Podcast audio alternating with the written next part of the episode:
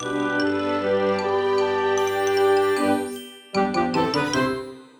ローツーザーメン皆さんこんにちは。ドイツ語講師の小町です。2月11日金曜日。今日はですね祝日だったのでお休みだった人も多かったんじゃないかなと思います。祝日をドイツ語で言うと Feiertag になります。祝日って日本語の漢字見てみても祝う日っていう風になってるの結構私は面白いなと思うんですけど同じような感じでドイツ語でも Feiertag ファイヤーっていうのがこれパーティーみたいな意味で使ったりするんですけど、動詞はファイヤンですね。で、タク、日っていうのを入れて祝日になります。結構こう似てるのでこの辺も面白いなと思うんですけど、皆さんいいお休みの日になったでしょうか？フォルモントだったり私っていうのは特に祝日関係なく土日が休みっていうような感じで働いているので祝日の日はですね毎回こう朝起きてなんかいつもより街がしんとしてるなっていうのに気づいて初めてあ今日祝日なんだっていうふうに思ったりねしています。あとは生徒の方からその日祝日なんですよっていう感じで言われることも結構ね多かったりします。土日祝を休みにしようかなって考えた時も今までですね、何度かあったんですけど、祝日っていうのをどの国に合わせるのかっていうのが結構難しいなと思って、今のところは土日休みっていうのでずっと貫き通しています。ただですね、その他の曜日とかで、ちょっとこうまとまった時間というか、休みの日を取ったりとか、不定期の休みを取っていて、実は今週私ですね、水曜日がちょっと休みだったんですよ。水曜日にちょっとこう自分の時間っていうのを持って、そこであんまりこうホルモントだったり、レッスンのことは考えずに、のんびりとしていました。皆さんはですね、どういうふうに自分の時間を過ごすのが好きでしょうか？よかったらまた教えてください。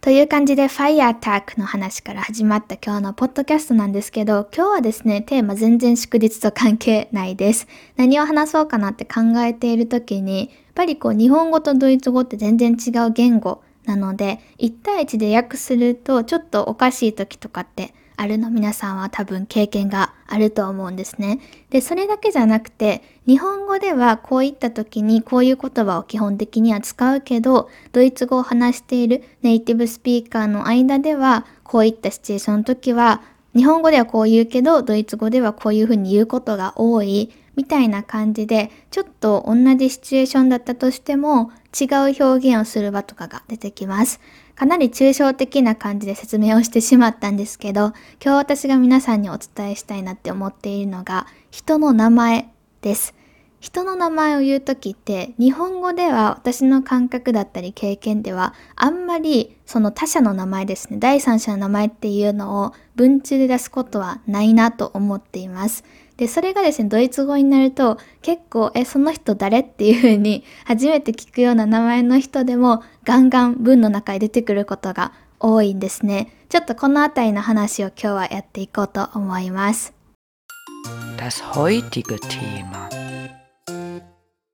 今の説明をですね、もう少し具体例っていうのを挙げながら詳しく説明していこうと思います。例えばなんですけど、ちょっとこうですね、友達にもっとドイツ語勉強した方がいいよって言われたんだっていう風に誰か相手に伝えたいっていうシチュエーションを想像してみてください。で、ここでですね、全然今回のテーマとは関係ないんですけど、日本語ですごく流暢というか自然な文章って自動体を使うことが結構多かったりするんですよね。彼は私に何々と言ったではなくて、私は彼に何々と言われたっていう風に私をあくまでも主語にしてその彼に何々と言われましたっていう自動体にすることが多いです。ただここではですね、ドイツ語にちょっと合わせていきたいなと思っているので、ドイツ語ではこういう時は基本は自動体っていうのは使わないです。もちろんこれをですね、そのままドイツ語に自動体で訳したとしても間違いではなくて文法的にはもちろん正しいんですけど、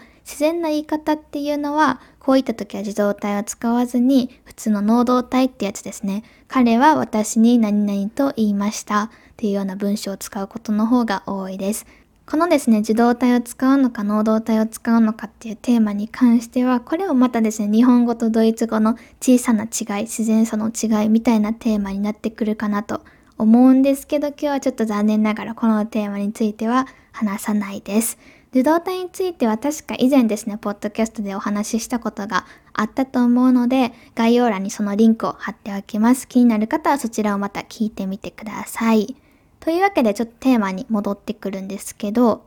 ある友達はここでは男友達を想像してください。私に言いました。君はもっとドイツ語を勉強した方がいいよっていうふうに言いましたっていうようなシチュエーションというか例文ですね。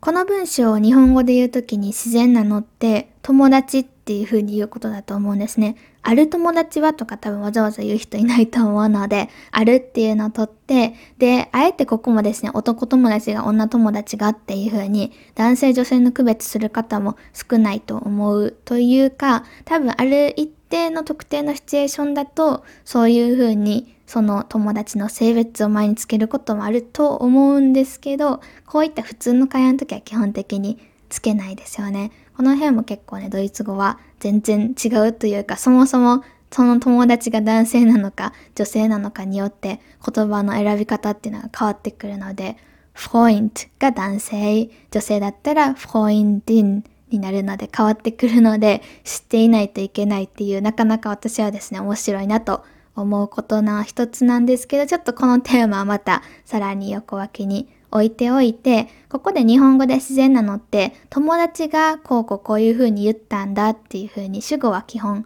友達はとか友達がになると思うんですよね。で、これをドイツ語で言う際に、もちろんこの友達っていうところに今言ったフロイントっていうのを入れてもいいんですけど、友達ってっていうよりかは結構ですね、よく聞くのが、ここに友達の名前がそのまま入ってるみたいな感じです。例えばその友達の名前がケイタだったとするじゃないですか。じゃあここにフォイントじゃなくてケイタっていうのが入ってたりね、よくします。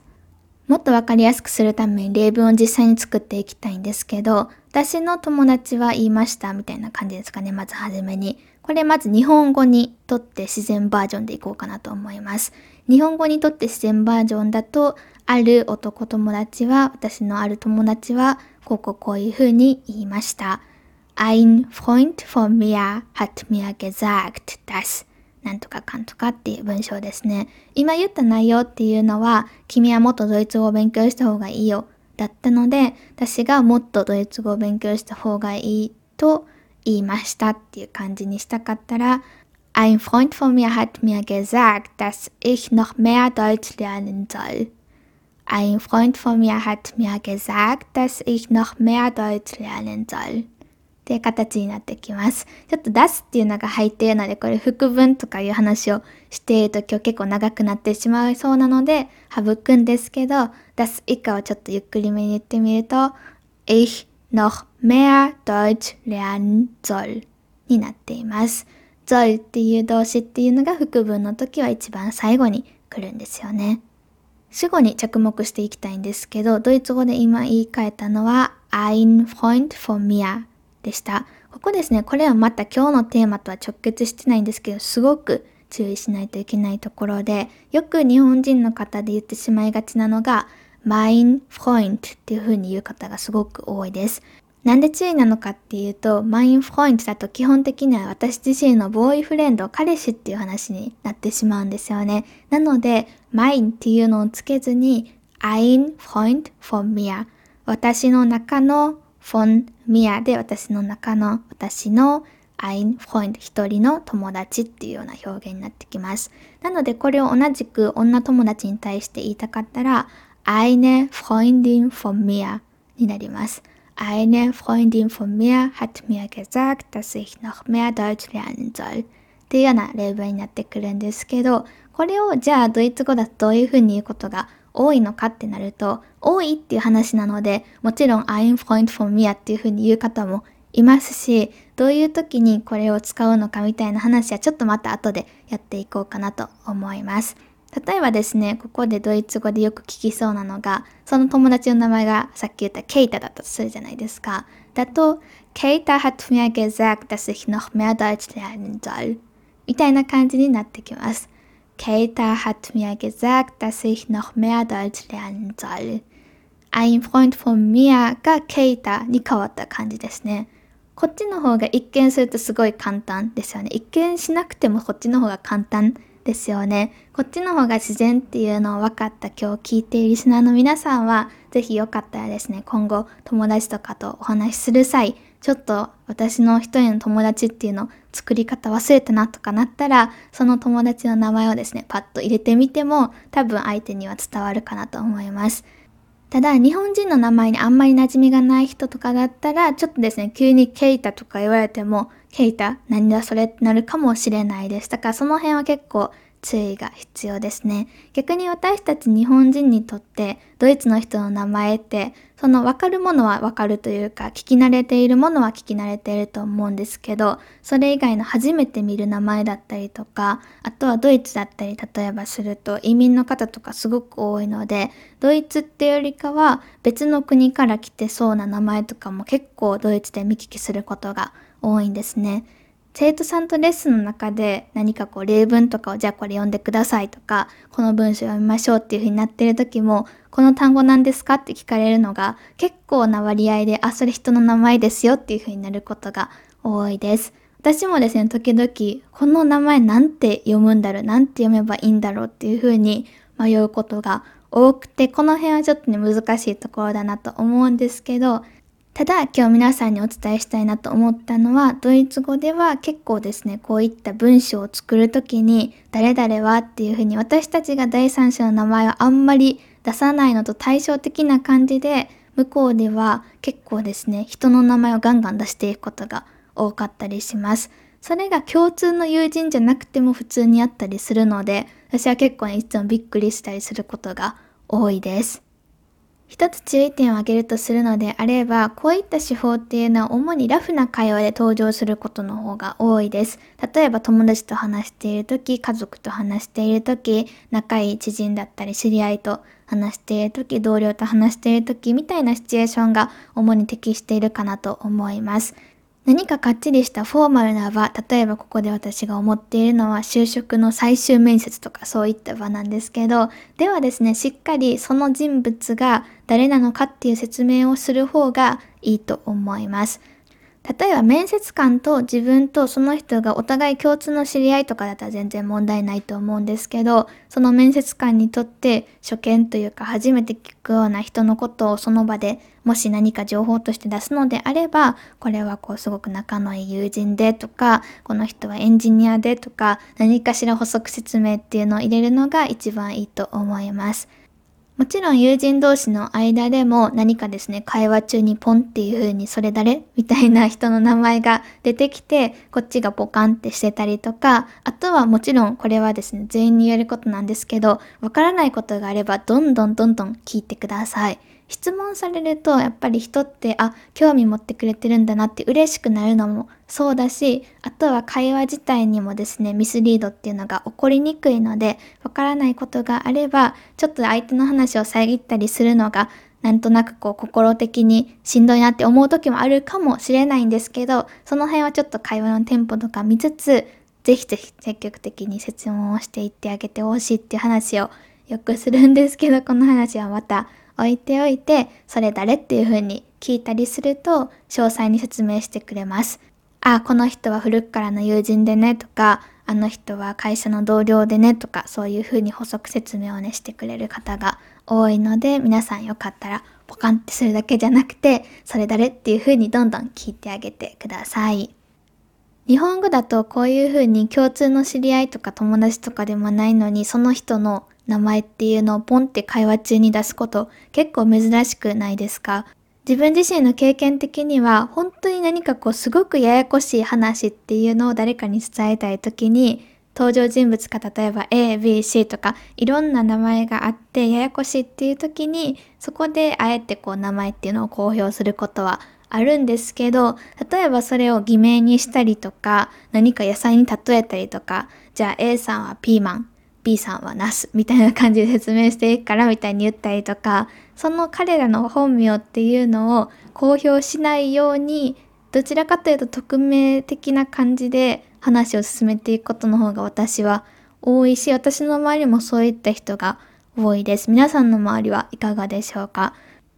最近、そうですね、最近って言っても結構前からなんですけど、面白いなって個人的にこのテーマについて思っているのが、もちろんその友達同士の会話で、ポンっていう風にそれ誰みたいな人の名前が頻繁に登場するのももちろんそうなんですけど、それは結構もう慣れていて、で、ただですね、私が好きなポッドキャスト番組に、Easy German っていうドイツ語のポッドキャストがあって、これは皆さんにもぜひお勧めしたいすごくいいポッドキャストなんですけど、エイジージャーマンを聞いている時に、これまた頻繁にですね、人の名前っていうのが出てくるんですよね。このエイジージャーマンのポッドキャストっていうのが、カリっていう女性のポッドキャストの方と、あとはマヌエルっていうこれ男性の方が一緒にこう会話している2人のポッドキャストなんですけど、もちろんゲストとして誰かが登場することがあって、で、そのゲストの名前っていうのはやっぱりこう私たち聞いてリスナー側も覚えているだろうっていうことで、後ほどですね、ポンっていう風に全然違う2人だけのエピソードの時に出てくることももちろんあって、それは全然わかるんですよね。あ、あの時のあの人だっていうふうに私たちわかるんですけど、そうじゃない人たちの名前が、例えば実際の自分のリアルなプライベートの友達の名前だったりとか、最近その AG ジャマのチームに入った誰々っていうような人の名前だったりとかが、ポンっていうふうに出てくることが結構多くて、で、例えばそのチームの人だったり、プライベートの人だったりっていう補足説明は基本的にはその後に軽くしてくれていることが多いんですけど、私的には、あ、名前言っちゃうんだみたいな感じでね、ちょっとびっくりすることが多いです。なんだろう、日本って結構そういった自分の名前っていうのに対するプライバシー意識みたいなのって結構強いのかなっていうふうに結構こういった文化の違いみたいなのを考えている中で思ったりしていました。皆さんは何かこういった経験あるでしょうか？基本的にこういった会話の中で第三者の名前がポンっていう風に登場する時っていうのはファーストネームのことが多いです。ファーストネームはドイツ語でフォアナーメ。これは名前の方ですね。姓じゃなくて名前の方です。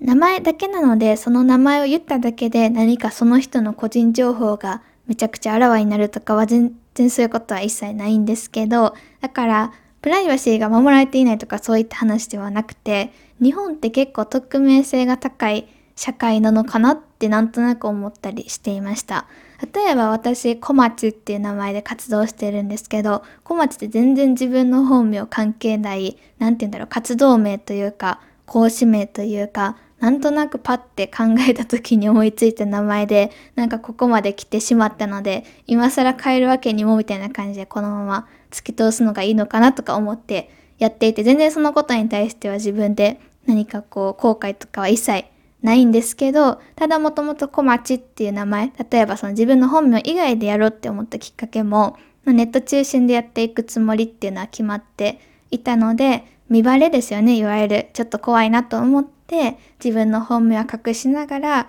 小町っていう名前を付けようかなと思ったりしていました。もちろん日本の方でも本名で活動されている方たくさんいらっしゃいますし、どっちがどうとかいう話は難しいんですけど、例えば同じようにドイツ語の情報発信なんかをやっているインスタグラムとか私はよく見たりするんですけど、ネイティブだったり非ネイティブがやっているドイツ語発信のインスタアカウントとか見ていたら、基本的にみんな本名でやっていますよね。だからそういったのを考えたりしても、そこに対する危機感というか、なんて言うんだろう、抵抗感っていうのがちょっと違うのかなって思ったりとかしますね。私がこのポッドキャストである生徒さんにこういうふうに言われてとか、こういったことがあって、あるクラスであってとか、基本的には結構濁しながら言っていることが多い気がします。そのこういったクラスで何々っていう出来事があってとかも、どのクラスでとかは言わずに、まあ、あるクラスでたくさんあるうちの一つのクラスでとか、生徒さんの名前とかももちろんそうですね、たくさんいる生徒さんの中のある生徒さんが最近こうこういうことを言ってくれてとか、講師の話するときもたくさんいる講師の中のある講師の方がこういうふうに言ってくれてとか、追加情報で例えばドイツに住んでいる生徒さんがとかいうことは多いんですけど、個人がなんとなく特定されそうな、なんかこうイメージとして具体的にイメージできそうな情報っていうのはあんまり言わないようにしていることが多いんじゃないかなと自分自身を振り返ってみて思います。こういうのに気をつけるようになったのはでもそれこそポッドキャストもそうなんですけど Twitter とか Instagram とか YouTube とかもそうなんですけど何かしら自分がネットで発信する側っていうのを始めてからかなり気をつけるようになる意識が強くなったかなと思います。何もしていなくて今ここまで来ていたとしたらもしかしたらもうちょっと抵抗感とかはなかったのかもしれないんですけど、それだけ結構常に意識を向けている私だからこそ、ネイティブの友達と話したりとか、それこそそういったポッドキャストとかを聞いていて、急にですね、人の名前がポンって出てくると、お、すごいなっていうふうにびっくりすることが多いです。このちょっとですね、私の複雑な気持ちっていうのを皆さんにシェアしたくて、今日はこのテーマで一つポッドキャストを上げてみたんですけど、皆さん自分自身の経験とかを振り返ってみてどうでしょうか？何かですね、こう思いだったりとか経験とかがある方は、ぜひ何か私まで一言メッセージでもいただけると嬉しいなと思っています。LINE でお待ちしています。そういえばですね、東京では昨日雪が降りました。今年入って2回目の雪で、かつまた積もったので、結構私的にはびっくりな出来事でした。皆さんの地域では雪はいかがでしょうか？そんなに寒くはなくて前の方が雪もひどくて今回はね残念ながらこう雪だるまとか作れそうにないんですけど雪が降ると結構こう冬っていう感じがして日常の中の非日常みたいな感じ結構いいなと思いながら私は一人ぼーっと窓の外を眺めていました。さて明日からは週末に入ります。皆さん何か予定等はあるでしょうか？私は多分ですねずっと家で何かして過ごすことになると思うんですけど皆さんそれぞれの素敵な週末を過ごしてください。ではまた来週お会いしましょう。チュース